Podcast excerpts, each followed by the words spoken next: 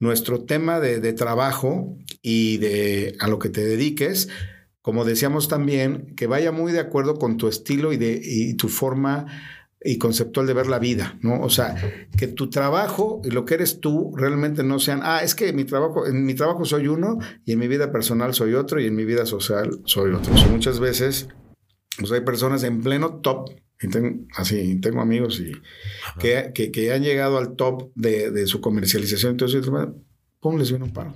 Y tan, El que para ayudar, fíjate, esto es algo bien padre para ayudar no tienes que ir a África a darle, llevar agua o aquí mismo en Puebla, algunos pueblitos que ni siquiera les llega el agua potable, ¿no? Sino tú puedes ayudar desde, desde tu área, ¿no? Y mi, mi recomendación es, es esa, de cuidar tu salud, de cuidar tu familia, obviamente tu tema social y obviamente tu trabajo, ¿no? Las personas hiperactivas se mueven más de lo normal, distinto a lo esperado, e impactan a su entorno de manera extraordinaria. Estoy convencido de que el conocimiento y las experiencias no sirven de nada si no se comparten. Es por eso que surgió este sueño, porque quiero aportar mi grano de arena para hacer un mundo mejor.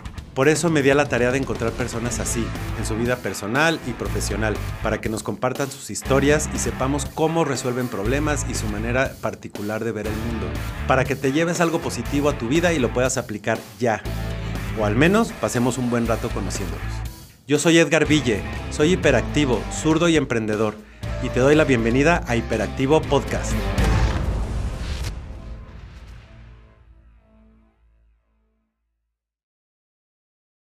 Mi invitado hiperactivo de hoy es Carlos Rosano. Carlos es una referencia obligada en el mundo de la moda, empresario innovador, disruptivo y soñador. Es speaker y ha dado conferencias en foros muy importantes.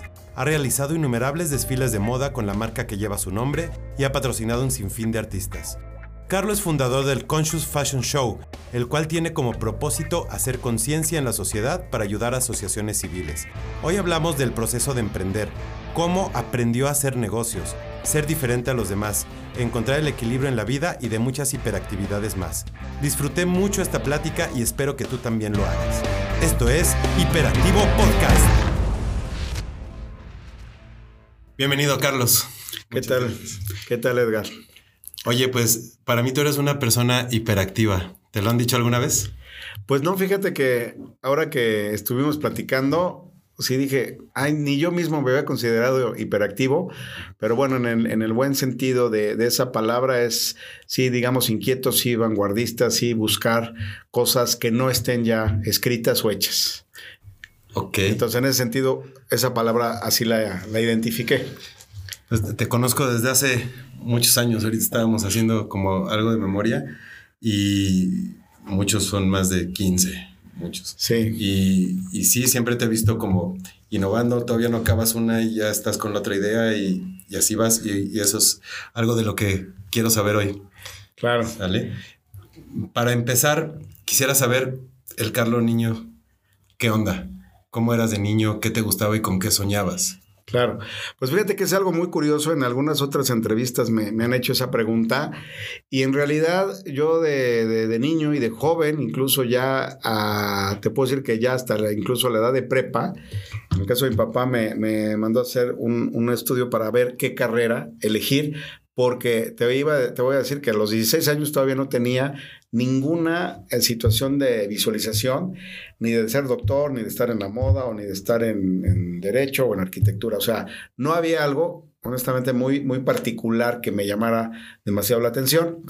Entonces, eh, prácticamente, incluso sí me hicieron algunos estudios, salía algo de comunicación, que de alguna forma sí lo he llegado a, desarrollar con los medios, tengo muy, muy buena relación, periódicos, revistas, eh, televisión, en, fin. Y eso se ha dado casualmente, ¿no? Como ahora que me, que me, estás invitando.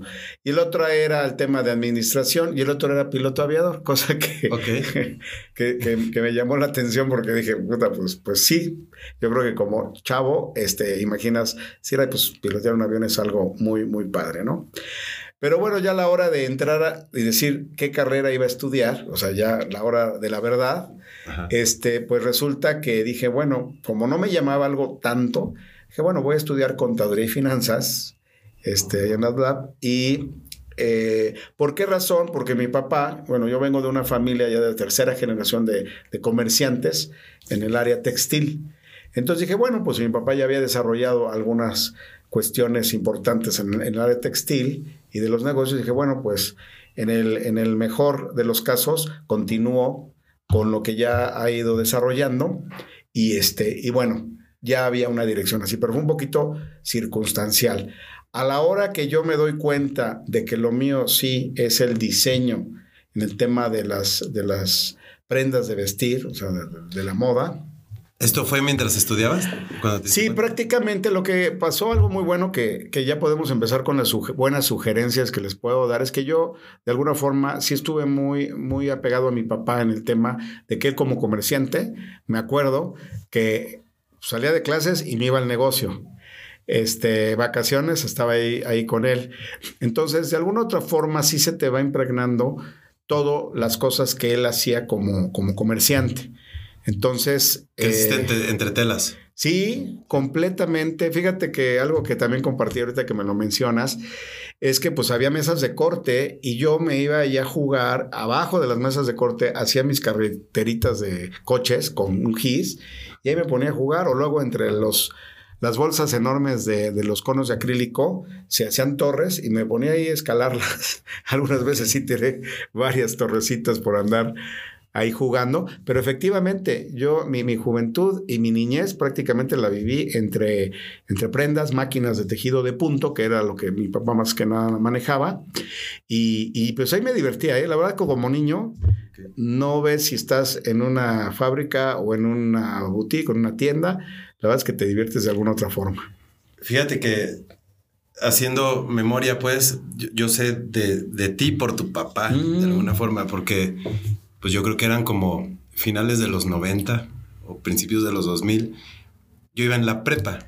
Ajá. Y ya, ya chambeaba ah, desde la prepa y desde antes ya chambeaba, hace un chorro.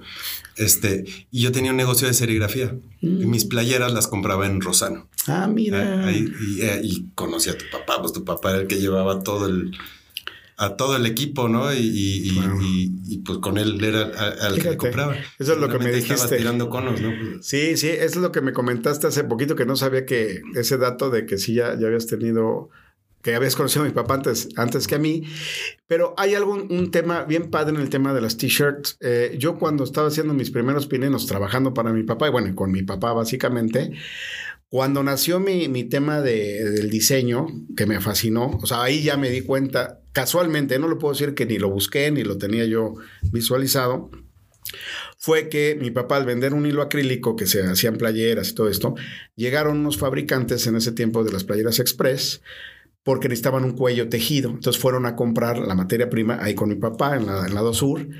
Y entonces yo estaba así, vi las playeras, obviamente yo tenía 17 años, iba en la prepa también, en este caso, y, este, y vi las playeras y dije, oye, qué padre, qué bueno o qué increíble sería ponerles, desarrollar yo mis diseños y que diga Rosano en lugar de otra marca. Entonces ahí fue donde empecé a hacer mis primeros, digamos, pininos. Y en realidad te voy a decir, el, el, negocio textil de mi papá era muy de tejido de punto, o sea, no tenía nada que ver con t-shirts ni todo esto. Entonces... Comercializaba nada más las... En él, se empezó a comercializar porque yo ya cuando entré, y obviamente sí soy el hijo primogénito, pues obviamente dijo, bueno, ya mi hijo ya está en edad de, ponerse a, chambear y, este, y quería pues eh, que yo me desarrollara en, en, el ambiente comercial, ¿no? Entonces, pues realmente yo fui el que introduje las playeras. O sea, gracias a ese, digamos, distribuidor o esa persona que llegó a comprar, yo empecé a meter playeras de algodón. Y de hecho, en la zona ahorita en Puebla, que conocemos que en la 2 Sur y 17, todo lo que es el Carmen de 20 mil lugares que ya venden playeras y eso, pues eh, yo fui el primero con mi papá de empezar a vender junto a Tinta Sánchez, ¿no? Este, las, las playeras. Y ya de ahí fue donde empecé a hacer los diseños ya precisamente con bordados, con estampados, con todo esto. Y luego vinieron también los, los leggings o mayones que, que en su tiempo pues no existían en esos tiempos. Eh, cabe mencionar que, que, llevo, precisamente en este año estamos cumpliendo 38 años de, de que yo empecé a, con esto de las playeras. 38. Sí.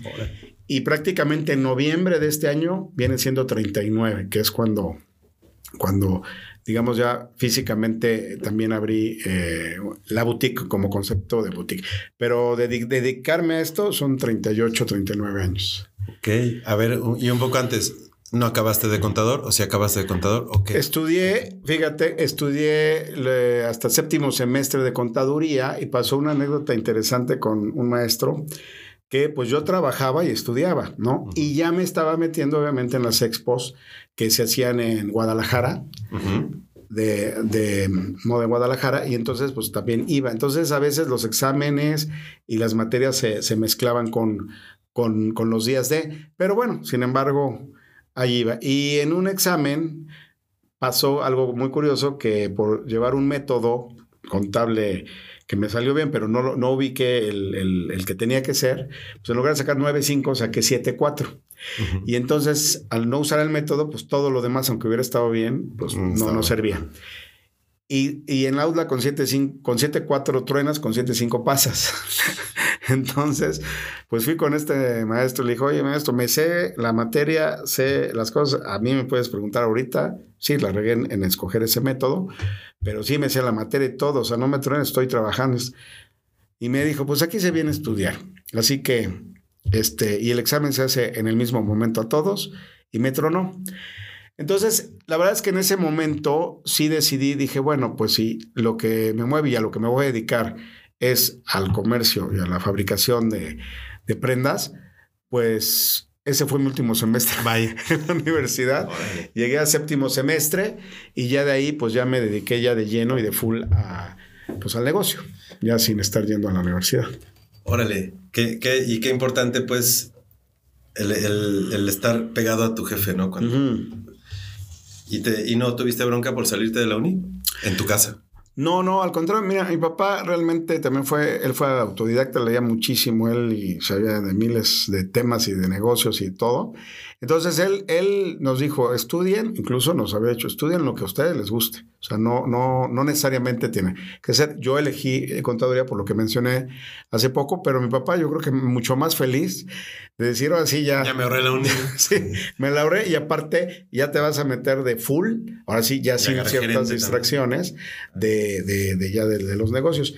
Y en mi caso, como mencionábamos también hace ratito, pues en mi caso, la verdad sí me, me, me funcionó muy bien. La verdad es que esos dos añitos o tres que me faltaban por terminar los aproveché muchísimo.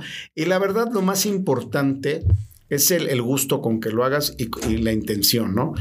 Eh, cabe mencionar, o sea, ahorita lo quiero eh, subrayar, que bueno, hay ciertas circunstancias de que, bueno, si tienes doctor y vas a operar, pues tienes que cursar una carrera, tienes que hacer precisamente el tema de la especialidad, ¿no? Entonces, hay circunstancias en donde no hay más que o terminas ese tipo de, de, carreras para que tengas ese, esa situación y pues perfectamente hecho, ¿no? Ahorita me, me acordé, por ejemplo, no es, no es fomentar a la que no estudie, ¿no? Pero, pero ves que, que hablando de filmación y los grandes eh, creadores aquí del cine en México y en el mundo, este, pues los corrieron de, sus, de sus carreras, ¿no?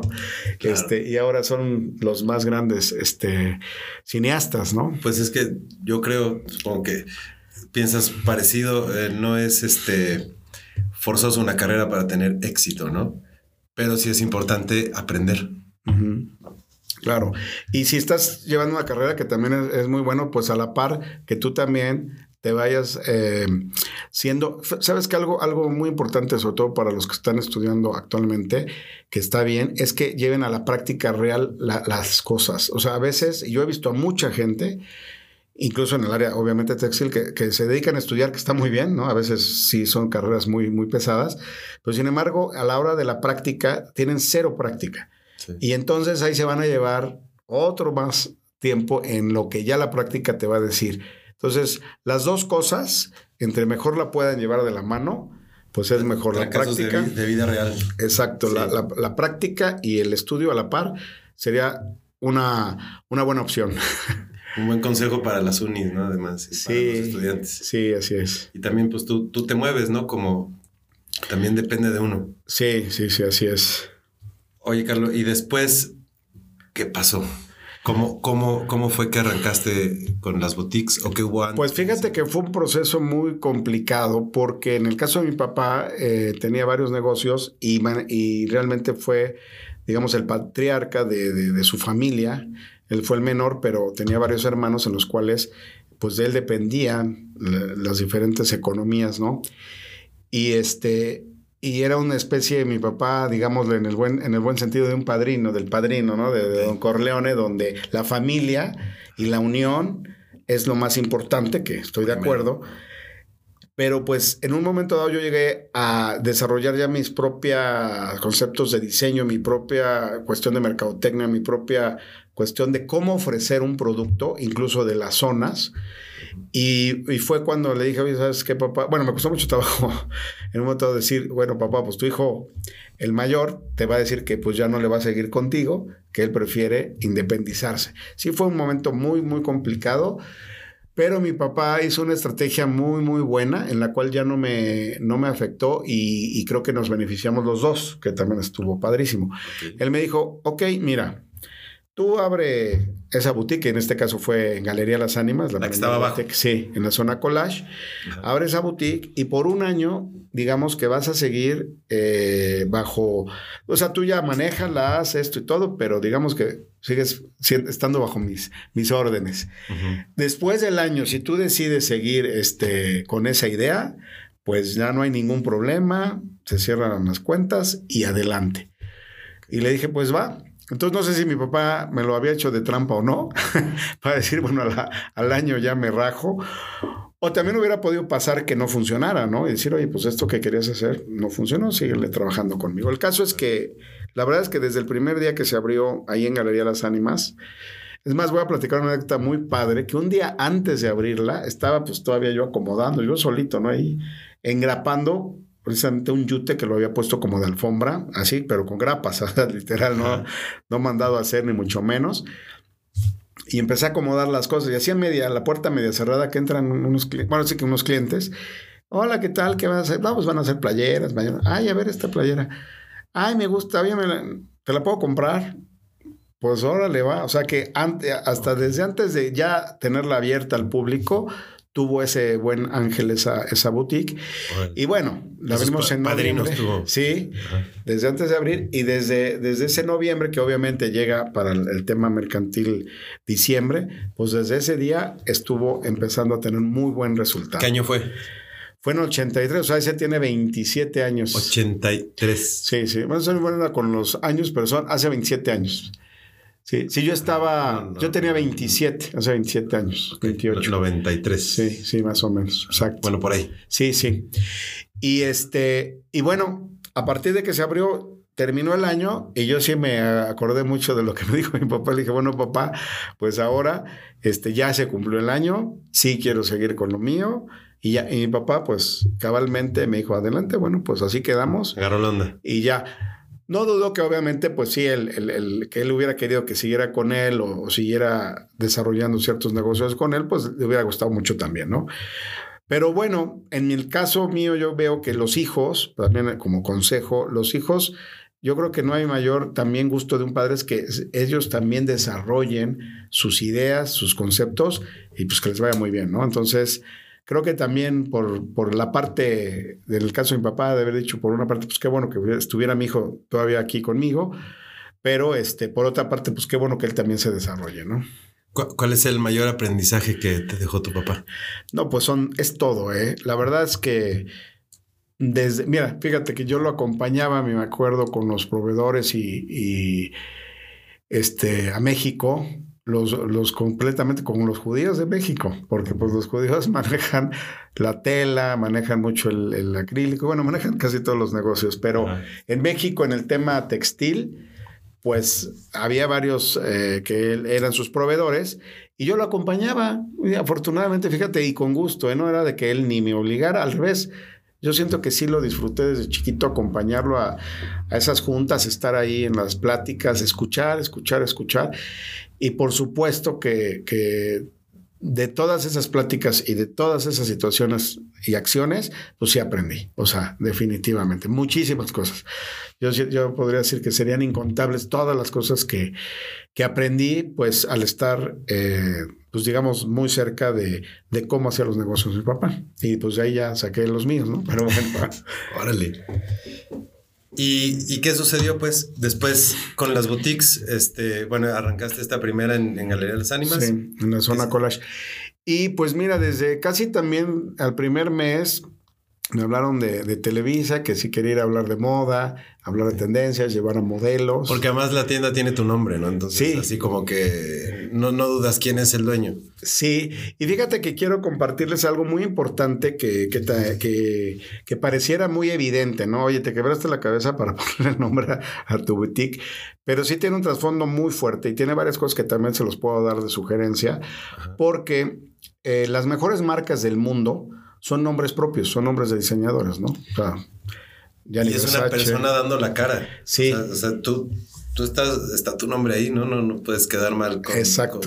o, si quedas mal, es. Es todo, es tu, es tu nombre, es, es tu prestigio, es tu responsabilidad. Entonces, sí, sí, a todas las personas que les ponen, digamos, el, el nombre propio o el apellido de la familia, pues estás hablando de mucha seguridad de que van a hacer lo mejor porque sí, de, de, de, que, de que la gente se vaya muy, muy contenta, ¿no? Entonces, por ejemplo, decíamos de los, de los diseñadores, pues Gianni Versace, Giorgio Armani, en fin, todos estos grandes, eh, pues son nombres propios. Entonces dije, bueno, eso sí, sí tenía la, la, la mente de decir, bueno, yo voy a hacer una marca que sea reconocida a nivel nacional, internacionalmente, y para competir con las grandes ligas, como se les dice, las big leagues, este, pues yo también voy a ponerle mi nombre propio y complementado con lo que dices, ¿no? Sí lleva el respaldo de que va tu nombre de por medio, ¿no? Tu apellido. Sí, no hay una razón social ahí, o sea, es, tu nombre. Sí, es tu nombre. Ni, siquiera es el artístico, pues. Así es. Y entonces, desde ahí tuve también buenas invitaciones a, a los medios. Escribí algún tiempo en El Sol de Puebla una revista que, digo, una columna que se llamaba Moda y también estuve algún tiempo ahí compartiendo tendencias, situaciones de vivencias y así de la moda. ¿Qué, qué te hizo clic en la moda? ¿Por qué, ¿Por qué te volviste primero, supongo, fan de la moda y luego este, parte protagonista, ¿no? De...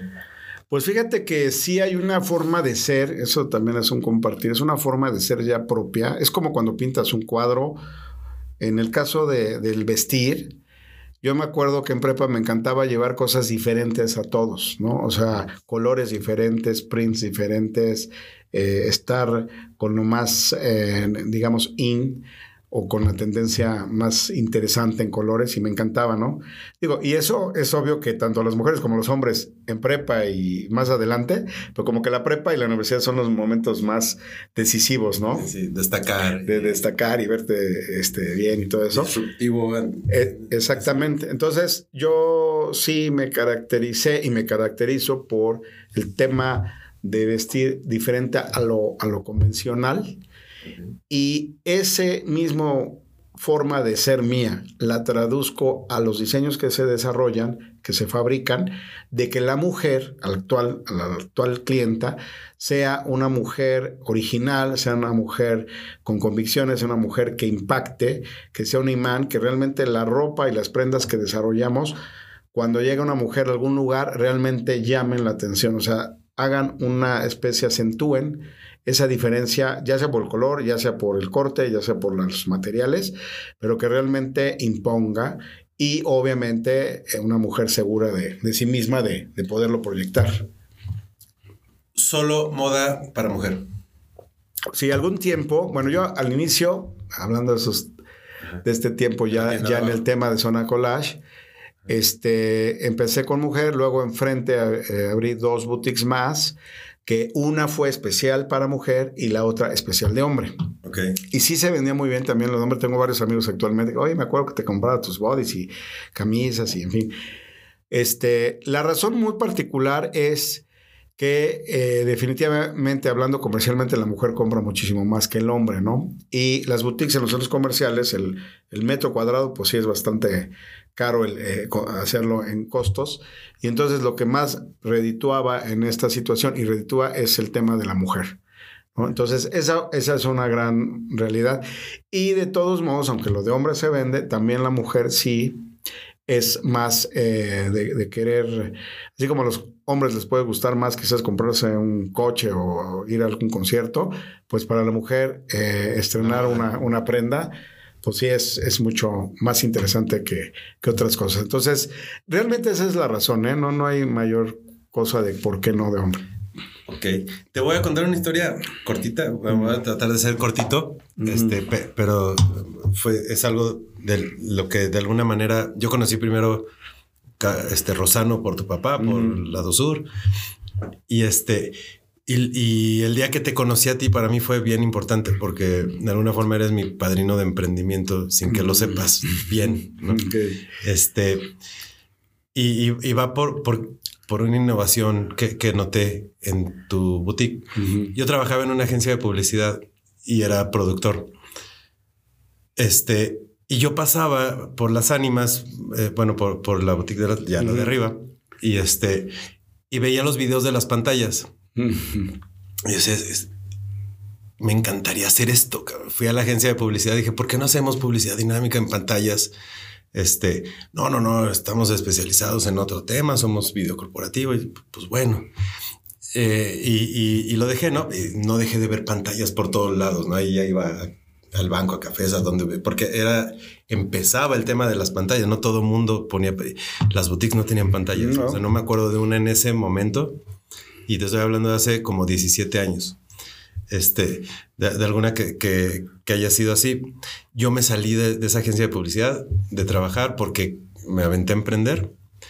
No me salieron las cosas como yo esperaba, entonces me encontré un día sin dinero, sin leche para el bebé, sin nada. Estaba así, sin nada. Ni comida, o sea, y, es como, es así fue, parece historia inventada, pero así fue. Entonces le, dije, le, dije, a mi esposa, ahorita vengo, voy a ver qué onda. Dije, yo vi esas tiendas, yo mínimo conozco al papá de este güey, entonces, este, tengo el nombre y no hay duda de que así se llama, ¿no? Me fui a las ánimas y llegué y le digo a, la chava que atendía, ¿no? Oye, ¿está Carlo? ¿Quién lo busca? Y pues, bueno, ya lo conozco, ¿no? Edgar Ville, pues ya, este, que pases, eh, o sea, ya te, habló, que pases, ya fui, tenías una oficina arriba, este, ya nos sentamos, pues, ¿qué onda? Y yo traía, no tenía ni laptop, pues, tenía un, un, este, un reproductor de DVD, este, donde tenía mi demo de cositas que había hecho ya en, la agencia de publicidad y todo. Y dije, pues yo hago video y esto, y te puse mis videos, este es mi demo, te lo enseñé y todo, y te quedaste callado, ¿no? Eh, y dijiste, ok, ¿y por qué crees que te necesito? Esa pinche pregunta fue la que así me, marcó mi vida de ahí para acá. dije, ok, pues me necesitas porque los videos de tus pantallas pueden ser mejor y puedes conectar mejor con tus clientes si hacemos algo distinto. Ok, ¿qué harías? ya platicamos de qué haríamos. Y dice, órale, ¿necesitas anticipo? Te arrancas así. Yo, no mames, necesito anticipo. y pues el 50% estaría re bien. Creo que te cobré 5 mil pesos, o sea, algo así. Órale, la mitad, ¡pum! No, ese, ese día hubo fiesta en mi casa, güey. O sea, hubo leche, hubo comida y de ahí para adelante. De ahí para adelante fue esa. Sí, no, es, es increíble esa historia y muy, muy, muy padre, ¿no? también para mí. Y, aprendí algo ese día también. O sea, no puedo llegar con un cliente sin tener la solución. Bueno, no puedo. Esta es mi cartera de ser, no, esta es la solución a tu dolor. Y cada vez que veo a un cliente, me acuerdo de esa pregunta que la traigo clavadísima, ¿no? ¿Y por qué crees que te necesito, no? No sé si así le preguntabas a todo el mundo o, qué pasó. pues sinceramente ya no me acuerdo, pero es buena. Pero es buena. Pues sí. claro, ¿qué, qué diferencia puede hacer eso? Sí, y, bueno, y sí, después hicimos, y, fíjate que a la fecha yo sí me acuerdo de los trabajos que, que hiciste, pues muy buenos, ¿eh? En todo lo que es el 3D, todo lo que fue la imagen corporativa, este, en ese tiempo, bueno, las páginas web, pues sí, tenías que decir quién, cómo, dónde, a qué hora y eran mucho más, más amplias. y se sacaron buenos, buenos materiales y buenas, buenas ediciones. Y además, pues traías ideas, ¿no? O sea, vamos a hacer videos, vamos a hacer eso. O sea, de entrada, ya tener pantallas en tus escaparates era algo que no hacían los demás. Hacíamos shootings de modelos, hacíamos este, un chorro de cosas como pero todo, la idea venía de ti y la ejecución por parte nuestra, ¿no? Y las pasarelas y todo este rollo donde nos empezamos como a meter también. este, y de ahí nos llevó el tema de Y lo de las pantallas, te puedo decir que al día de hoy, hoy, todavía hay muchísimos negocios que no, no aprovechan esa ventana visual, pero muchísimos. Eso yo te podría decir que hasta apenas, yo creo que hace cinco años, empezaron ya a manejarse en, en todos los comercios. O sea, sí, sí fue un, un avance tremendo que dices, bueno, ¿y por qué no ponen pantallas donde vean todo esto, no? Y, bueno, sigue siendo muy, muy interesante el, ya poner el tema de los desfiles, de las, pues de las prendas, o sea, es tu, propia publicidad. Claro. Los escaparates. Y bueno, después de esta breve historia, ¿qué siguió? O sea, ¿qué, qué, cómo, ¿cómo llegaste ahí a hacer desfiles de moda cada vez más, más en forma, más, más en serio y, a impactar más en, en, las personas, ¿no? No necesariamente en clientes, sino o sea, más allá. Sí, en toda la sociedad. Fíjate que es algo muy interesante. Yo siento que también en el caso, y sí lo, lo venía reflexionando ahorita después del último Conscious Fashion Show, que fue fenomenal, ahorita platicamos de él en, en particular. Pues sí, me, me, acuerdo que yo creo que sí saqué algo de mi papá porque él también desde esos ayeres, de esos 37, sacó su video corporativo, este, veía interesante el tema de, de hacer este, desfiles, lo entrevistaban en, ese, en ese tiempo pues tribuna con Montero Ponce, en fin. Entonces, esa parte de publicidad y que después ya se llamó mercadotecnia, ¿verdad? Este, pues la hacía yo, yo la vi, entonces pues de alguna forma se fue dando, no buscándola, pero sí se fue dando.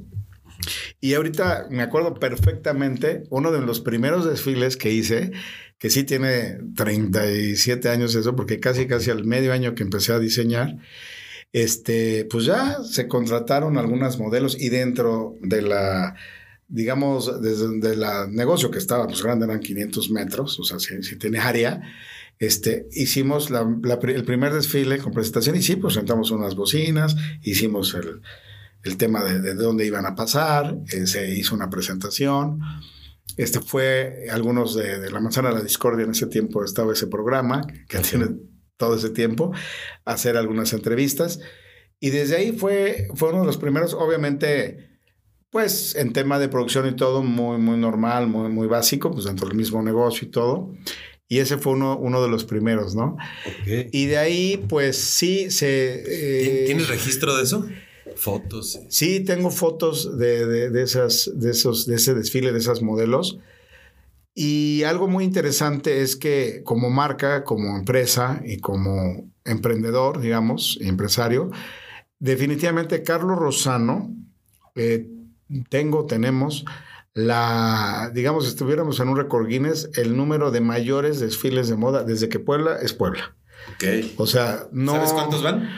No los he contado, pero más o menos puedo calcular por todos los años y, temas de, de, decir, bueno, pues no, es que primero tan solo por los años y luego la, la, la continuidad que se ha tenido y también en el tema de patrocinar artistas y todo eso, también estar en esa, en esa parte pero definitivamente, incluso como marca local o marca internacional, no, no, no es tan, pues no es tan común porque hacer un desfile de modas se oye y se ve y se siente muy bonito. Pero yo lo he comparado, y así es, como cuando te vas a casar. Entonces, los que se hayan casado y hayan organizado su fiesta, pues saben que son mil puntos desde la invitación, el lugar, el horario, este, la producción, la cuestión obviamente de video, en fin, son mil, mil cuestiones y todavía un poquito más que el casar, porque el casar no, no, necesariamente tienes que ver con medios de comunicación de que vayan, que cubran, que se, que se vea, no vas a poner en tu, en, en, cuando te vas a casar, pues espectaculares, ¿no? Y todo esto, ¿no? Entonces sí tiene un poquito más de, de, producción. Y antes de que hubiera redes sociales para difundir, pues, o sea, no, no, puedes pagar una pauta y llegas más allá. puedes llegar eh, más directamente al, sector. Eh, y sin embargo, te voy a decir que por supuesto que las redes nos han facilitado, por ejemplo, ahorita en este desfile, muchas de las cuestiones, pues obviamente fue vía WhatsApp y todo esto para los contactos, pero eh, sí, el, punto de los desfiles, sí tenemos el récord de, de mayor número de, desfiles de, moda en Puebla desde que, desde que se fundó. Sí, y me consta de varios, porque... y, bueno, y de ahí fuera del número, la verdad es que también, hace poco me decía también otro amigo, dice, oye, pues es que si tú no haces desfiles, no oigo, ni veo, ni escucho que se hagan más. Igual se hacen por ahí, pero pues muy esporádicos y quizás de un impacto pues muy, muy pequeño, ¿no? Este, digamos que en el actual Conscious Fashion Show, que el nombre sí tiene una, razón de ser muy importante, que pues, el Conscious quiere decir conciencia. Y este nombre ya lleva ocho años, ya como nombre, porque si no ayudamos... Desde hace ocho años, sí. este es tu, tu mensaje. Sí, sí, sí, ya, ya desarrollado en, plasmarlo, ¿no? Porque, bueno, ahí viene un comentario que íbamos a, mencionar, ¿no? en qué momento tú podrías decir que has tenido, porque ahorita hemos hablado de muchas cosas bonitas, pero ¿en qué momento... ¿Cuáles son tus? ¿En qué momento has tenido alguna cuestión que haya marcado tu vida o te haya hecho ponerte o sobreponerte a las cosas, ¿no? Entonces, eh, concretamente, desde que abrí en el tema empresarial, pues iba muy bien. Y pues entrevistas, eh, temas de, de, medios, todo, todo bien, ¿no? Foco, todo. Sí. Este, y de repente, pues bueno, pues llega el momento en el cual dices, pues ya me, voy a casar. ¿De qué año estamos hablando, más o menos? Pues estamos hablando de hace 20 años. De hace 20 años. Este, 20, 21 años, cuando me casé, y prácticamente, pues realmente la relación duró ya casados muy poquito, como dos, dos, tres años máximo, ya fue lo que, lo, que, lo que duró. Y ahí hay un parteaguas que también viene mucho al punto de compartirles el, el que ya te vas dando cuenta de cómo equilibrar, ¿no? Porque en el tema empresarial a veces nos enfocan, y yo he oído a, grandes líderes, en donde pues no, pues sabes que no importa que sea domingo, no importa que sea lunes, no importa que sean las horas, tú trabajas y que además trabajes todo. Sí, está, está muy bien, pero siempre y cuando tampoco descuides los otros eh, factores que, conforman tu vida, ¿no? Porque finalmente dices, bueno, ¿y, ¿y cuál es el resultado? ¿Para qué trabajo? Sí, ¿no? ¿Cuál, ¿Cuál va a ser después de tener un resultado, digamos, de éxito económico o de éxito de posicionamiento o branding de marca? ¿Qué, ¿Cuál es el fin, no? Pues, bueno, una de las razones, bueno, si estás casado, pues obviamente es cuidar el tema de tu familia, de tus hijos y todo esto. Entonces, tu salud también. O sea, eh, hay un libro muy, muy bueno que les recomiendo de Robin Sharma, se llama El monje que vendió su Ferrari. Ah, está. ¿no? Ese es uno, unos libros muy bueno, muy, muy, muy práctico, en donde precisamente narran al inicio que, que, era un abogado de éxito, que le iba muy bien, manejaba cuestiones súper bien, se iba de fiesta, este, todo, todo el, el show, y de repente le viene un paro cardíaco. Entonces, ¿Para qué todo? ¿No? Y, con ese paro cardíaco de que se salvó, pues ahora sí casi de milagro, ¿no? Y ahí empieza un poquito el, el trasfondo de, de, a dónde fue y todo eso, ¿no? Entonces, eh, un punto muy importante es que tenemos que, que armar nuestro tema de, de, trabajo y de a lo que te dediques, como decíamos también, que vaya muy de acuerdo con tu estilo y, de, y tu forma y conceptual de ver la vida, ¿no? O sea, que tu trabajo y lo que eres tú realmente no sean, ah, es que mi trabajo, en mi trabajo soy uno y en mi vida personal soy otro y en mi vida social soy otro. O sea, aquí es buscar ese equilibrio en que lo que hagas tenga esa coherencia en todas esas áreas. Y mi, mi recomendación es, es esa de cuidar tu salud, de cuidar tu familia, obviamente tu tema social y obviamente tu trabajo, ¿no? Entonces, ni te vayas todo a lo social, ni te vayas todo a la familia, porque también a veces... ¿A ti te pasó el... ¿Te desbalanceaste en ese momento? Obviamente, en el tema... Me, me cayó un veintesote en el decir, bueno, a ver, a mí me va muy bien en el tema comercial, en el tema empresarial, en el tema salud pues hasta la fecha bien de salud y todo, pero pues en el tema familiar, tronadísimo. Entonces ahí me hizo reflexionar y ahí fue donde yo empecé a cambiar, de hecho, mi, mi concepto de vida, porque pues yo era como dicen, igual que todo mundo, ¿no? Igual que todo lo que en el tema de las masas te dicen que hagas, que, que lleves, papas, para todo, todo ese caminito. Y entonces cuando viví esa situación que sí me, me, me sacó de, de, todas las cuestiones más importantes, ¿no? Pues también, ¿no? Sus hijos y todo esto, fue cuando dije, ah, pues me falta un poco, mucho, el tema también espiritual, no necesariamente religioso, pero sí espiritual. Dice, bueno, a ver, aquí hay una pregunta bien padre. ¿eh? ¿Fue despertar? Algo. Sí, sí, totalmente. Es, es, otra vida. O sea, yo, yo a partir de eso, por supuesto que, que, que estoy viviendo otra vida mucho más eh, completa en, en, todos los sentidos, ¿no? Entonces, ahí viene una pregunta bien fuerte, hablando de las preguntas, decir, bueno, imagínate, está fuerte, pero va, que estás en tu lecho de muerte, estás a dos, tres minutos de, de, de morir, y te preguntaran, oye, ¿y tú qué hiciste en tu vida? Entonces, bueno, esto es para que después lo, lo, lo, lo vayan... ¿Tú tienes la respuesta? Ahí te va. Entonces, la respuesta que, que, podríamos decir muchas veces y de muchas personas exitosas en la parte económica, no, pues, ¿qué, qué, a qué, o sea, ¿qué, ¿cuál fue tu vida? Ah, pues, soy el dueño de Ford, soy el dueño de NYZ, ajá, ¿y? Ajá. o sea, sí, Después y tuve y compré y deshice y hice, ¿y? O sea, ¿a eso viniste a la vida? O sea, eso es lo que te, te, llevas? Bueno, claro que ya es una respuesta muy personal de cada quien, ¿no? Pero claro. en lo personal dije, pues eso, la verdad, no, no se viene a eso.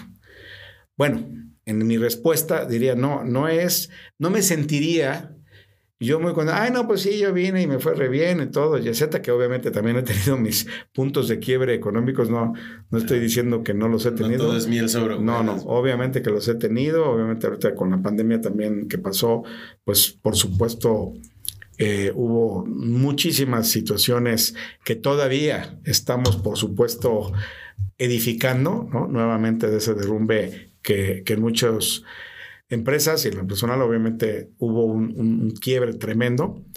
Pero esa pregunta, fíjate que, que, sí sería también muy buena, ¿eh? Más bien es la mejor que te podrías hacer todos los días. Bueno, y si yo tuviera tres minutos y me preguntaran, ¿a qué viniste la vida? Y decir, ¿qué contesto? Creo que nos puede dar una guía. Para genial. contestarle en 20 segundos, ¿no? O sea, sí, sí. en una frase sí, que. Está, bien buena. Porque además, más que que la contestaras de bote pronto, es que la vivas y que el día que llega a pasar, porque eso sí, nos va a llegar a pasar, ¿no? O sea, ese es otro punto que yo también he, he tenido mucha reflexión, quizás no es tan comercial, pero bueno, decir, bueno, a veces pensamos que no nos vamos a morir nunca. Eso es algo no sé si o es... ni lo pensamos, ¿no? O sí. sea, pero mejor lo aviento al cajón, eso no. Sí, sí, no, no, no hables de eso y no hables de la muerte, porque qué feo y esto, pero no sé por qué, pero la verdad es que sí es importante verlo desde el lado positivo. Nosotros tenemos un tiempo que se va a agotar tarde que temprano. Y tarde que temprano, si ahorita los que vemos que están pasando una situación ya muy, muy cercana y lo que tú quieras, dices, bueno, pues sí, y le, va a pasar a él y me va a pasar a mí, pero qué bueno verlo desde el punto de decir, bueno, que y si te va a pasar, porque no es dudo que te va a pasar, ¿qué vas a hacer en el tiempo que tengas, que puede ser 10, 20, 30, 50 o 100 años, ¿verdad? Este, ¿Qué vas a hacer en ese tiempo para que, pues prácticamente el día que llegues ahí, o si llegas antes, ¿no? Porque pues hablábamos también en el tema de salud que, que muchas veces pues hay personas en pleno top, y tengo, así, tengo amigos y que, que, que, han llegado al top de, de su comercialización, entonces, pum, les viene un paro. Y tan, tan. Entonces, no importa, aquí yo diría, no importa cuándo te toque o cuándo te llegue. Lo importante es que sí te plantees qué puedes ir haciendo día con día para que el día que llegue y te hicieras tú, porque no es que te la llegue a hacer alguien, ¿no? Sí, no. Te hicieras tú, bueno, y, y, todo esto como que... ¿qué ¿Para hice? qué fue? ¿Para qué fue? Entonces, pues ese quiebre me llevó a ir a diferentes retiros, a diferentes okay. temas, me metí a yoga, me metí ¿Qué a... tipo de retiros? Pues precisamente de, tema eh, de vida, o sea, de, decir, bueno, a ver, de sentido de vida. El tema de la conciencia también viene. Sí, te cambió. Sí, sí, sí me cambió. Obviamente tú vas buscando, vas leyendo, vas yendo, vas haciendo. Y entonces un día, fíjate que estás en un retiro, me doy cuenta y digo, bueno, por un lado, yo en algún tiempo fui 100% comercial, ¿no? Y lo espiritual y lo de la sociedad y lo de, qué dejar al mundo, pues no lo veía. Como muchísima gente, ¿eh? Estaba, está tremendamente esa, esa parte que, que, que se maneja. Y entonces ahí fue cuando dije, entonces algún tiempo me metí tanto en lo espiritual que de repente en el tema ya económico, bueno, y pero necesito comprarme esto, necesito ir acá, necesito esto, necesito... A ver. Híjole, pues aquí no, no hay donativos, ¿verdad? Este, entonces, eh, mi, mi otro consejo padrísimo es ese equilibrio entre lo económico, lo empresarial, lo, lo emocional, lo familiar, para que precisamente lo vayas eh, desarrollando a, la, a, la, par. Entonces ahí fue donde me nació hacer el primer eh, desfile. No sé si alguien más, yo creo que no en el mundo, pero bueno, el, el lemotiv, que en el, punto de la moda se dice el lemotiv, la inspiración del desfile o del proyecto, es la ayuda humanitaria. ¿no? El, el, lema. ¿Ese es parte de tu propósito? Sí, es total. Ese es todo mi propósito porque en mi lema de vida y el lema de la empresa es que la ayuda humanitaria no resta ni divide, sino suma y multiplica. Entonces, eh, así, aunque sea moda y aunque sea todo esto, dices, bueno, a ver, ¿cómo? Entonces, este desfile, el Conscious Fashion Show, e integra a que siempre ayudamos o apoyamos, porque aquí es, o promovemos alguna asociación civil, alguna fundación o alguna situación que, requiera de, que la sociedad, no, no el gobierno en este caso, sino la sociedad y los empresarios y la gente profesionista o cualquiera que tenga algún tipo de, ingreso, conozca la causa, la necesidad de, esa fundación, de esa asociación, y ya directamente ellos apoyen desde sus trincheras, ¿no? O sea, aquí no es tanto de que, oye, bueno, ¿y cuánto se recauda y cuánto? No, no, no, aquí es, aquí se lo pongo a la sociedad y a los empresarios y a los profesionistas que tienen esta escasez y están ayudando, por ejemplo, a niños con cáncer. Este, y en otro caso he ayudado a personas que, que mujeres que han, que han sufrido un tema de trata de blancas y agresiones muy, muy fuertes, y en otro eh, fue a, niños con síndrome de Down. O sea, son diferentes. Tuviste que eh, recorrer todo un camino en tu vida para llegar a este nivel de conciencia. Exacto. Y si no, no lo hubiera, sinceramente, aunque me hubieran platicado, yo creo que no lo hubiera entendido, porque se lo he platicado a algunos amigos, empecé todo eso. No, pues a mí, a mí si no me deja lana, no me, no me interesa, ¿no? Y bueno, tendrán Cada quien que, que, llegar a, a tener ciertas experiencias que te lleven a, esto. ¿Tú fue un fondo lo que tocaste para poder llegar a esto? Pues prácticamente yo diría que si lo llamas fondo, como cuando llegas aquí y, sales a otra dirección, fue, fue una... Que cada quien su fondo, ¿no? sí.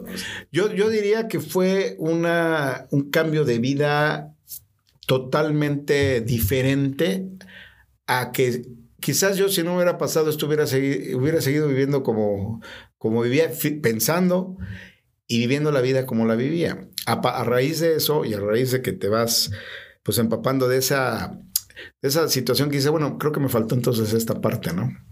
Ya lo vas absorbiendo. Y entonces nace el Conscious Fashion Show, que siempre, yo actualmente, si no es un desfile que ayude a una asociación eh, civil o una fundación, no, lo hago, ¿no? Y no se llamaría Conscious, por eso se llama Conscious. Entonces, aquí se fusiona, como lo he mencionado, el que para ayudar, fíjate, esto es algo bien padre. Para ayudar no tienes que ir a África a darle, llevar agua o aquí mismo en Puebla, algunos pueblitos que ni siquiera les llega el agua potable, ¿no? Sino tú puedes ayudar desde, desde tu área, ¿no? Por ejemplo, los medios de comunicación nos apoyan muchísimo en crear, fíjate, yo, yo diría que la parte más importante del conscious es lo que estoy haciendo ahorita, que es transmitir que puedes ayudar, que te puedes beneficiar y que puedes multiplicar beneficios para ti y para los demás y para tus socios comerciales y para las personas que lo necesitan. Y no resta, por eso es, la frase, no te resta, sino te multiplica. Y gracias a eso, independientemente de pues, ya los años y la calidad con lo que cada día se ha ido mejorando, pues te puedo decir que, medios, o sea, imagínate, este desfile fue apoyado desde televisoras, ¿no? Como Grupo Imagen, radio, como Ultra, como Los 40, como eh, Canal 6 también en, televisión, revistas Chic, Los Rostros, este, en fin, diferentes medios, este, pantallas espectaculares, eh, periódicos, Milenio. O sea, pues realmente todos... ¿Y, cuál fue el, resultado? Pues, eh, porque este, bueno, tuviste un desfile el mes pasado. Sí, sí, sí, el mes pasado porque fue el 12 de, de julio, sí. 12 de julio. Sí, pues... Hoy estamos a 2 de junio. Exacto, sí, 2 de agosto. 2, de, agosto, sí. Imagínate que prácticamente este domingo salió, por decirlo así, una de las publicaciones de los rostros. O sea, sigue. Esto empieza antes del 12 de julio, es un mes antes, y termina un mes después prácticamente. Todavía va a haber otras cosas. Viene Mundo Deportivo también en revista, que nos, nos, este, perdón, Mundo Ejecutivo, Mundo Ejecutivo, que es el eh, tema empresarial, este, que van a seguir saliendo todo esto. Entonces, el impacto, el impacto o, o el tema importante a compartir a la sociedad, como desde mi área que es la moda, es decir, que todos podemos apoyar y que nos conviene, porque también te voy a decir a veces, pues si no me conviene, no.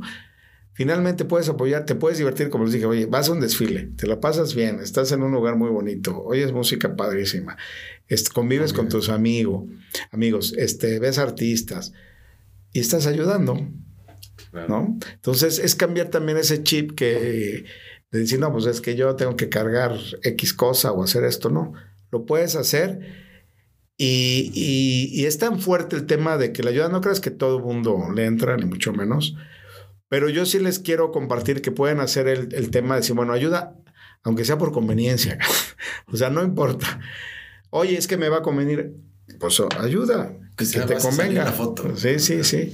Te, ayuda, aunque sea por conveniencia, pero ayuda. No te quedes como lo que mencionabas a pues nada más a ver si que pase o, que lo hagan, ahora sí que, que lo hagan los demás y si lo hacen, pues qué bueno, ¿no? Sino aquí toda la sociedad puede participar y si replican y después alguien hace un desfile o un evento que le meta el tema de ayuda a, una asociación civil, pues de hecho ese es uno de mis propósitos, digamos, de, de influenciar y de hacer ver que sí les conviene hacerlo. Y yo se los he dicho abiertamente a amigos que, que hacen eventos. Entonces, oye, el evento puede ser magnífico. Nada más que hay un nivel, para mi gusto, de valores que hay sensacional, paz, paz, paz. Sí, oye, ¿a quién ayudaste a que asociación? No, pues para mí, para Miguel no. este, ah, pero este está ayudando a niños con cáncer. Tan, tan. O sea, el que lo entendió, qué bueno, y el que todavía no lo entiende, porque a pesar de estar, para mi gusto, muy claro, y no lo entiendan, bueno, pues ya es, ya tendrán que vivir esa, esa circunstancia. Hay más peces en el agua. Sí, sí, y cada día sí hay, hay mayormente. Oye, ¿y cómo logras como esta conexión? Porque son modelos, son lugares, son marcas, son artistas. O sea, ¿cómo logras todo, toda esa conexión, no?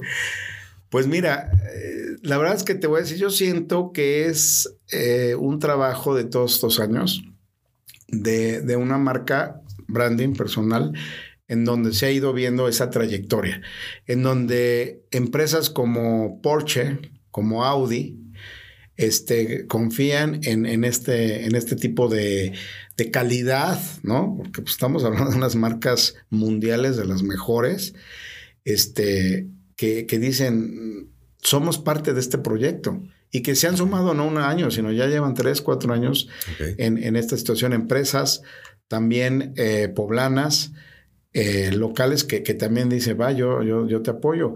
Y sobre todo, pues todos los, todos los medios, ¿no?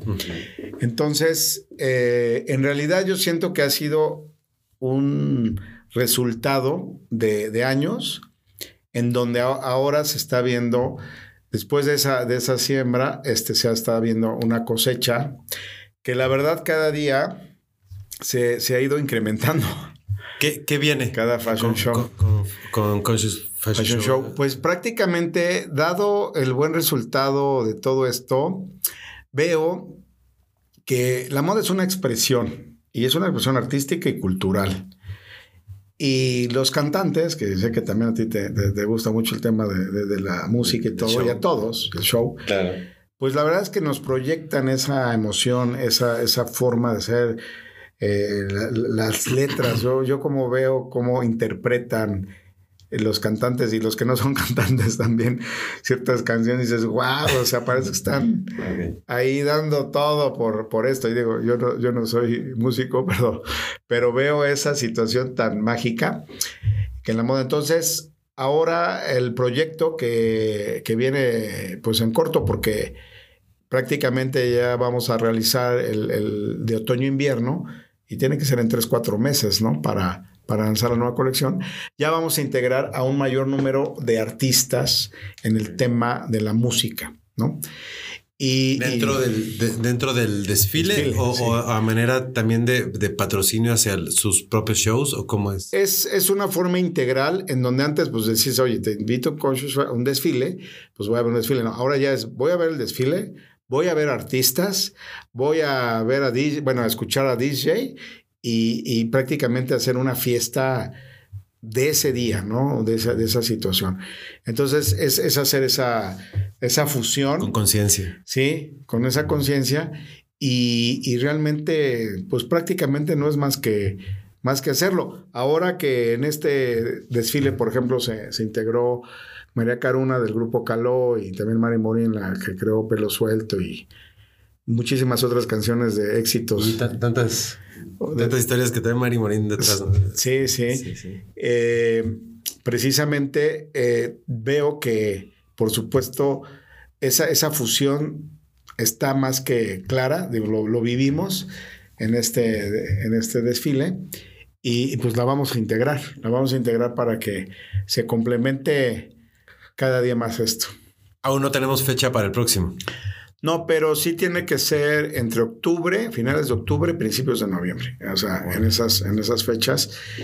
Y este, y pues hay, hay dos, tres lugares muy, muy, muy importantes que, que, ya prácticamente se están, se están viendo y se, y se pueden concretar. Pero ya, de, lugares ya tenemos tres. Aquí nada más sería ya, ya pulir, depende también la magnitud de, del número de personas y número de artistas que se vayan sumando, porque pues la verdad es que también esto es como una bolita de nieve, ¿no? Dices, oye, este artista estuvo, este, oye, pues yo también quiero ser y parte de este movimiento, ¿no? Porque no es nada más, hay algo y no es, soy parte de este movimiento con conciencia. Qué chido, qué chido, este, esa manera de, ver las cosas, de resolver y de hacer conciencia en los demás. sí, divirtiéndote. Y, qué bueno que puedas hablar de eso, ¿no? y que haya y, que haya muchas ventanas para que se pueda difundir. Y, no, y, vaya, avísanos la próxima fecha para ver cómo te ayudamos a difundir. Y... Por supuesto, sí. No, y a, la producción. Y a la producción. al video. En, esta, en esta pasamos, ¿verdad? Sí, sí, en este tema del video.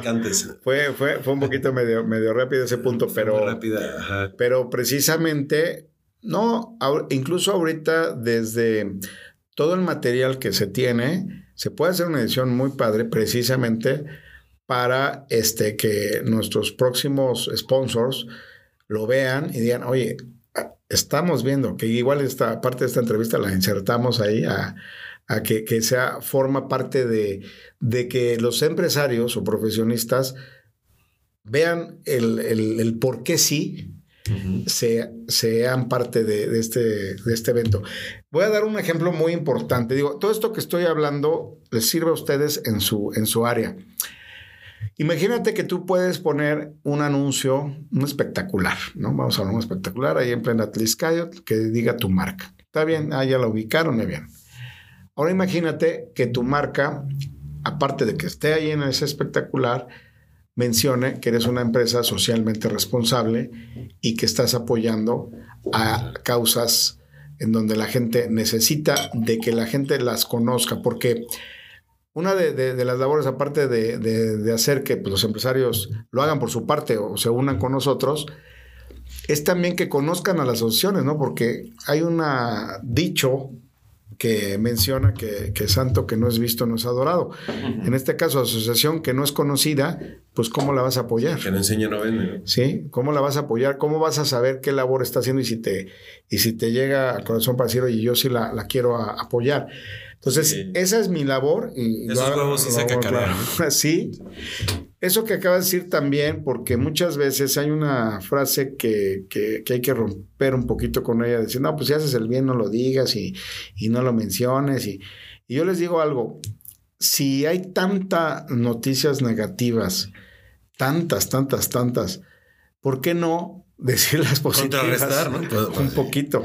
Las positivas y sí, pues si estás haciendo algo bueno, dilo y grítalo y, que se vea que también son muchos la, gente que está haciendo las cosas bien, no nada más, este, no sé por qué, pero bueno, hay, mucha proliferación, mucha viralización de cosas negativas, cuando entonces haces algo bueno y no lo mencionas. Contagiemos lo chido, ¿no? Exactamente. Entonces, yo, por supuesto que lo digo y, y lo hago ver y luego ver que todos nuestros colaboradores o gente que, hace que se realice este desfile, pues lo tengan consciente para, para saber que, es bueno y que lo digan.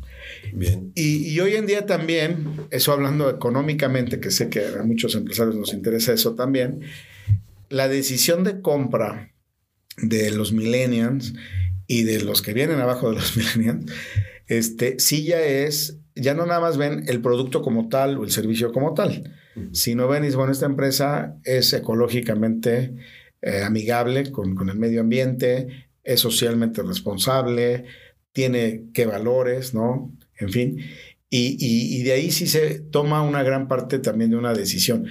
Ya no están por encimita, ¿no? Sí, hay, hay un ejemplo bien padre para todos es, imagínate que tú fabricas, vamos a hablar de otra área que no tiene que ver, vasos, ¿no? O copas de, cristal. Y pues tú eres el gerente de compras de una cadena hotelera importante. Pues tienes que ver por tu empresa, obviamente, y te llegan y te dicen, oye, pues aquí esta copa vale 5 pesos de vidrio, de altura, con esta calidad. Y llega otra empresa y te dice, pues esta copa te vale también 5 pesos, pero Aquí está y puedes demostrar lo que estamos ayudando a una fundación. Si tú fueras el gerente de compras y no afecta, obvio, a tu empresa en los costos, en la presentación, en la calidad, y aparte vas a ayudar, ¿por cuál, pues, por cuál te, te Por favor. Sí, ¿no? O sea, se, se ve obvio, pero luego pasa esto. Al hacer que estas empresas las empiezas a elegir, las que sí ayudan, ¿qué pasa en tu nivel de volumen de producción? Tus costos se disminuyen. Y entonces, al mediano plazo, llegas al, con ese mismo gerente de compras que le valió gorro quizás comprarte en ese momento y le dices, hola, oye, a ver, pues mira, ya te traigo la misma copa, con la misma calidad, con el mismo servicio, y te la traigo en 4.50.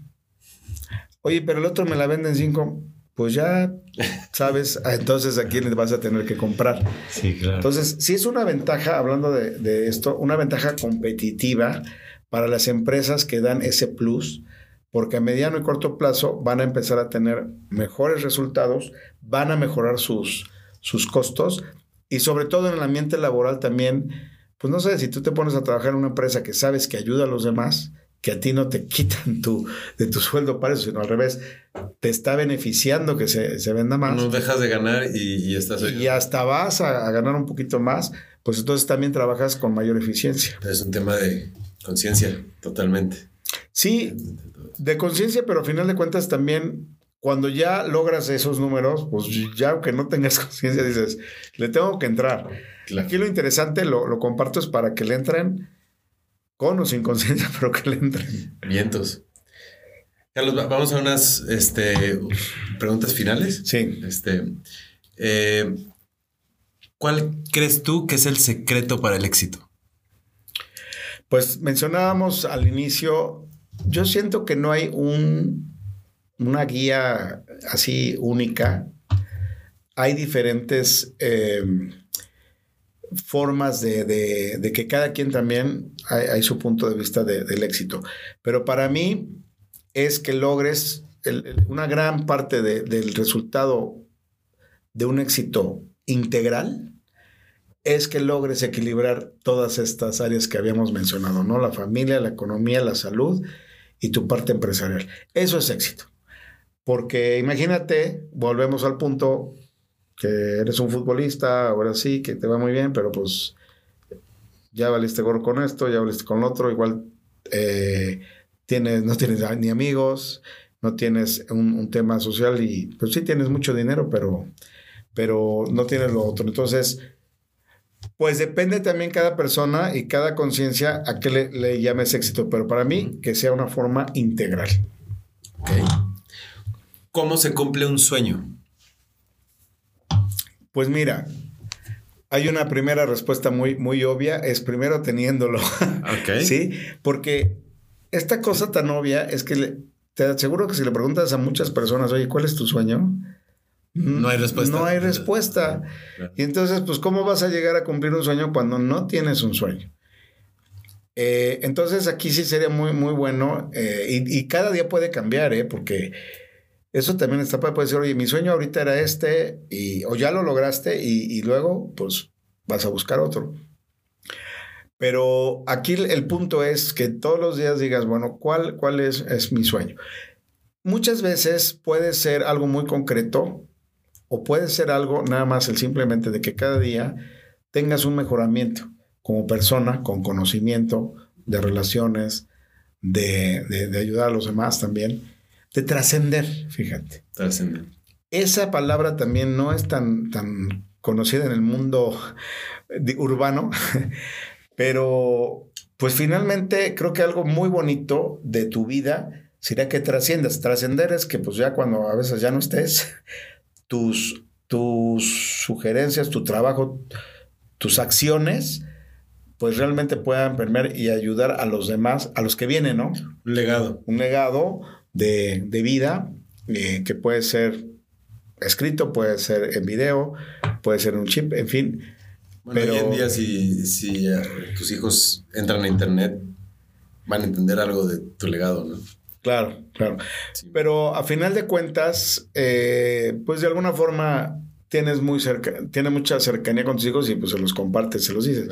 Aquí el, tema es que a muchos hijos, o sea, muchas, a muchas personas que tienen hijos o, ya también adultas puedan sumar esta idea, porque es una idea, es una sugerencia, es una propuesta, que la verdad, este cuando lo vayan viendo esto que estoy comentando, que ya lo viví, a veces cuando no lo vives, como te lo dije, este, pues no lo entienda, ay, sí, ajá, este, estás, comentando alguna cosa que X.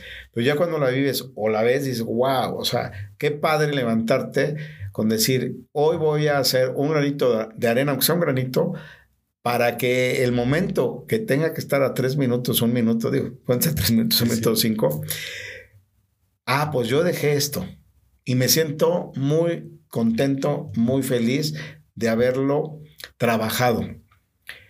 Y si llegaste a los objetivos, pues qué bueno. Y si, y si eso deja esa semilla para que otros los logren, pues también ya está.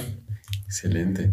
¿Qué le dirías hoy a ese niño que jugaba en los conos de tela en la fábrica de su papá? Así es. Pues mira, yo hoy, hoy podría decir que, que vayas viviendo tus etapas también. Tampoco es tan bueno adelantarse. O sea, hay que vivir de acuerdo a tu época, a tu edad, ¿no? Hay momentos para que se diviertan. O sea, yo a ese niño, al niño, al niño le diría, diviértete. Ese niño juega, sí. Y al de ahorita también le diría, diviértete y juega, pero más, que pero más, así, ya con conciencia. Porque cuando eres niño te diviertes. inconscientemente. Inconscientemente te diviertes, o, te diviertes o te diviertes, ¿no? Pero Sí, es, es ir eh, tratando de, de, ver a lo que te corresponde, ¿no? Pues cuando eres niño, diviértete, juega, y cuando eres adolescente, pues también eh, velo haciendo. Y ya cuando eres más, más maduro, sigue divirtiéndote, pero pues ya también ya las facturas ya te van costando, ¿no? Ya no, ya no las paga tu papá o tu mamá, ¿no? Entonces, este, pues una, una, respuesta importante para ese niño o en todo el trayecto de, de, una vida es que curiosamente, aunque en algún momento, esto está muy padre, aunque en algún momento pases por una etapa que es bueno, ¿y por qué me pasó a mí? ¿Qué, ¿Por qué tanta situación en lo que menos me hubiera gustado? Sí, porque habrá gente que dice, pues, por ejemplo, en el tema de divorcio, ah, pues me divorcié, pues ya ni modo, ¿no? Ya. Si no funciona, me divorcio, ¿no? Así. Pero dices, ¿por qué en algo que en, algún momento dado dices, oye, no, pues a mí me interesa crear una familia, cuidarla y todo Ese eso? no era el plan. Y no me salió en, ese, en, esa, primera, en esa primera etapa, pues estamos en la segunda, ¿no? Eh, ya haciendo bien, bien las cosas. Sí, sí. Esto, por circunstancias, pero gracias a esa, esa situación de vida que viví, hoy estoy viviendo diferente, con más valores, con más respuestas a estas preguntas, con más tema de, sentido de vida y, creando el conscious, ¿no? Que finalmente es como que ya la, la consecuencia tangible de cómo sí se puede fusionar. Imagínate si alguien dijera, oye, ¿cómo fusionas la moda? Que generalmente podrías decir, no, pues es externa y es este banal y es muy eh, eh, un estereotipo, con algo tan delicado como ayudar a la sociedad. Sí. Se ve y se consiente fácil, pero no. No, no. Y además podría parecer como algo muy banal con algo sí, muy en serio sí. y, y, las dos cosas son en serio, ¿no? Sí. Tú las tomas en serio y las combinas para algo. Y se combina para algo padrísimo. O sea, esa, ese clic, ¿no? O sea, en el tema de, de una genialidad es unir dos cuestiones como nadie las había unido, ¿no? Es, es una genialidad. Entonces en esta parte, pero no es tanto una genialidad que yo diga para mí, no. Yo se las quiero compartir y lo estamos compartiendo sí. para que ustedes lo desarrollen. O sea, pues yo lo estoy desarrollando y con unos resultados que también eh, dices, wow, qué padre, porque también como dices, oye, ¿y, ¿y, cómo se da? Pues a veces se da. O sea, no, no hay. Imagínate, tú llegas a una radiodifusora donde su tema es, oye, yo te vendo publicidad. o sea. Eh, y cómo es que, ah, bueno, pues ahora sí quiero estar en tu evento y sí quiero, claro, es una publicidad cruzada claro. que se maneja entre todas, haciendo cada, cada medio más fuerte. Eslabones. Entonces, sí, sí, sí. Y, y, y, las empresas que le entran, pues se ponen al nivel de, de marcas internacionales y de medios de comunicación muy fuertes y muy reconocidos. Okay. Carlos, ¿qué me faltó preguntarte? Pues mira, prácticamente como pregunta no, pero podríamos decir que mientras ustedes, eh, de, varias preguntas muy, muy bonitas, es recalcar el que tú cada día, más que pregunta sería una sugerencia, que cada día hagas la mejor versión de ti mismo, ¿no? Ese sería el, el cierre de esta entrevista y que no todos los días vas a hacer una mejor versión de ti. O sea, hay veces, se vale. Sí, eso. Te va a pasar que dices, oye, ya estaba en una versión más o menos bien y ya me ya la hasta abajo. Okay. Bueno, pues vuelve a armar y vuelve a, a, hacer, igual llegaste a 10, bajaste a 6 o a menos 6, pero luego puedes subir a 11 y puede ser que vuelvas a bajar. La situación es que te mantengas en, en esa buena idea de, de, de, ser mejor en todos los aspectos, obviamente, cada día como tú. O sea, no, algo que a mí me ha servido mucho es, no es que te compares con nadie. Cada persona es individual, cada exitoso o cada persona que, que ha tenido ciertos resultados tiene sus características personales. Entonces, no te puedes comparar con nadie. Aquí mi, mi, sugerencia es compárate contigo mismo, con las capacidades que tienes, con lo que has logrado y cada día supérate y también no pienses que porque ya lograste algo muy padre, dijiste ya la hice y ya siguen las cosas, no. Eso sí, siempre, siempre el esfuerzo, la atención y el desarrollar cosas nuevas, no lo puedes dejar nunca en ningún momento de tu vida. O sea, eso tiene que seguir y seguir y seguir. Esto no para. No. Y cuando te va bien, Con mayor razón. Claro. No, no, no agarrar zona de confort. Sí, no. Carlos, ¿qué, ¿qué, persona hiperactiva conoces que debería, debería yo de invitar? Pues mira, tengo, tengo varios amigos y sobre todo que, que en algún momento dado vienen a, dar un, punto. Eh, pues ya lo habíamos dicho, ¿no? El de Arturo, ¿no? Y varias, varias personas. Hay uno que, por ejemplo, que maneja lo de TEX, TEDx, TEDx, Carlos, que es un tocayo, que también eh, él promueve mucho el, tema precisamente de conferencias o de pláticas donde platicas ciertas experiencias, que también es muy, padre. Él, él, sería alguien sensacional. Y bueno, ya con más tiempecito te doy una, una buena lista. Me echas una lista, ¿no? Sí. Órale. Pues muchas gracias, Carlos. La pasé bien chido. Conocí cosas que no sabía, reafirmé otras que sí sabía. Eh, principalmente la de que hiperactivo sí eres. Entonces, pues muchas gracias por estar aquí. Muchas gracias, Edgar. Y pues esperemos que las sugerencias o experiencias que hemos tenido de alguna forma les puedan servir. Salud. Vale, pues salud.